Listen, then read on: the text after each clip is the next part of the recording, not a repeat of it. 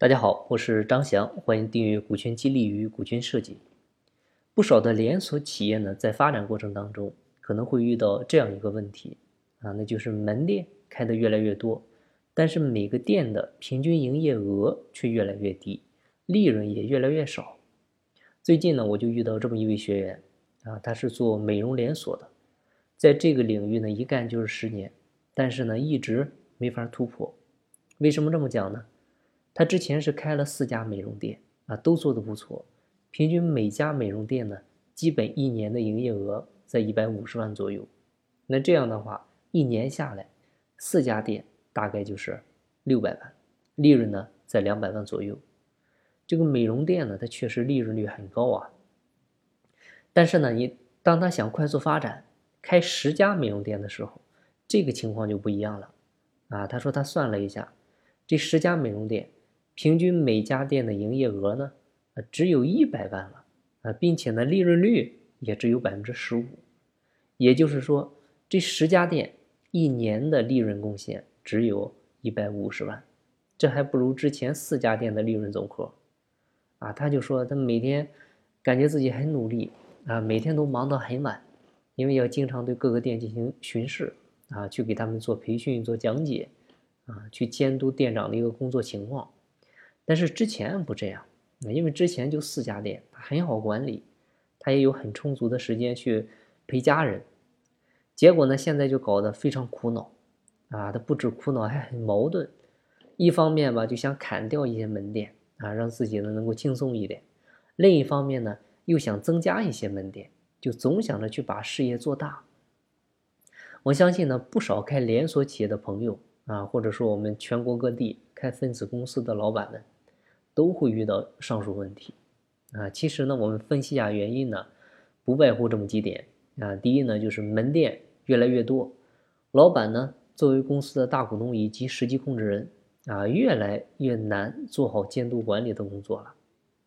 第二点呢，就是门店快速发展，但是呢，店长的培养没有跟上啊，店长的任用选拔越来越困难。第三点呢，就是不知道。啊，如何去建立有效的激励机制啊？去管控在各地的门店店长啊，导致呢店长可能出工不出力啊，走私单拿回扣啊，借公司的平台发展自己的业务等等等等，它就会出现这些恶劣的现象。好了，那我们针对这些情况呢，那我们看通过股权激励的方式啊，怎么去解决这些问题？我们一一来分析。下面呢就是我给一家企业做的实际案例哈。今天的免费分享给大家，大家可以仔细听一下。就如果我们要解决上面这些问题，主要呢可以参照两步走原则，哪两步呢？就是店长激励和店长培养。那我们先来看第一步，店长激励应该怎么做？针对于店长动力不足的问题呢，可以设计一套以分红股为核心的激励机制，来激发店长的动力。首先呢。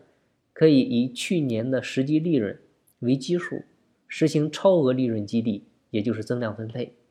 超额部分呢，按照公司拿四成，店长拿四成，员工拿两成，进行身股分红。